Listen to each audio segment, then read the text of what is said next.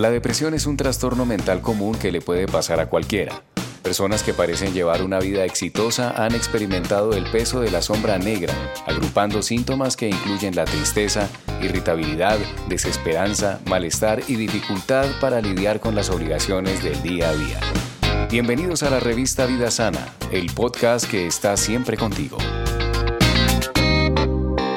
De repente me entró una desesperación me empecé a sentir invadido por una tristeza que superaba mis ganas de levantarme de la cama, bañarme, comer y concentrarme. Y entonces esa tristeza empezó a colapsar mi día a día.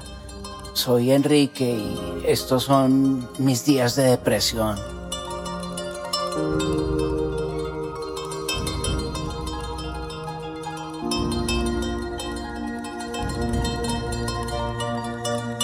Tener la depre, estar down o sentirse deprimidos son términos utilizados para referirse a episodios de tristeza momentánea.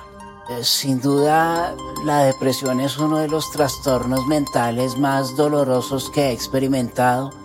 Es como estar muerto en vida, vivir sin querer estar vivo, sin tener una motivación. Es un bloqueo de la energía que impide avanzar en la búsqueda de metas. Y lo peor es no saber cómo pedir ayuda.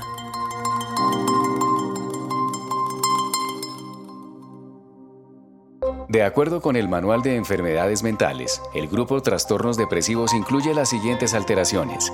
Depresión mayor, problemas depresivos asociados al periodo premenstrual, trastornos relacionados con el consumo de sustancias o medicamentos.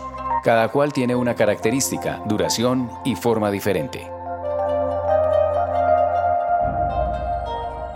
Bueno, cuando experimenté la presencia de una sensación de vacío y llanto, decidí ir a consulta con un psicólogo.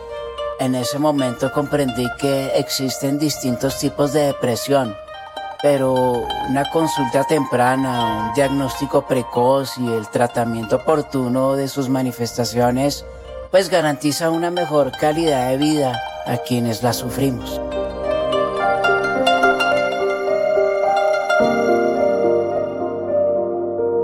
Según la Organización Mundial de la Salud, la depresión puede llegar a hacerse crónica o recurrente.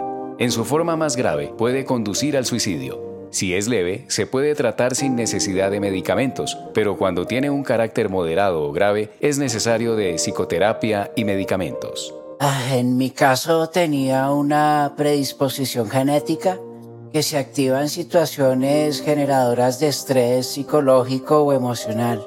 A mí pues me lo desató la ruptura de una relación, pero suele desencadenarse con la muerte de un ser querido, eh, la, la pérdida de un empleo o el diagnóstico de una enfermedad. La carga negativa de pensamientos y emociones generados por el trastorno se pueden prevenir mediante la conquista de pequeñas metas. Levantarse de la cama, tomar una ducha, vestirse y dar un paseo, alimentarse y realizar tareas domésticas puntuales pues han logrado en mi caso una sensación de bienestar. Además, encontrar un pasatiempo y empezar a interactuar con familiares y personas cercanas me han hecho hacerle zancadillas a la enfermedad y no aislarme.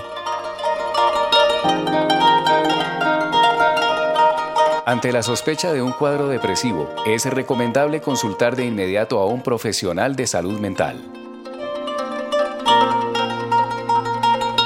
Si quieres información acerca del tema o tienes dudas o inquietudes sobre la depresión, escríbenos a revista.vidasana.colsubsidio.com. Gracias por acompañarnos en este episodio de Revista Vida Sana. Los personajes y los hechos presentados son imaginarios y cualquier parecido con la realidad es pura coincidencia.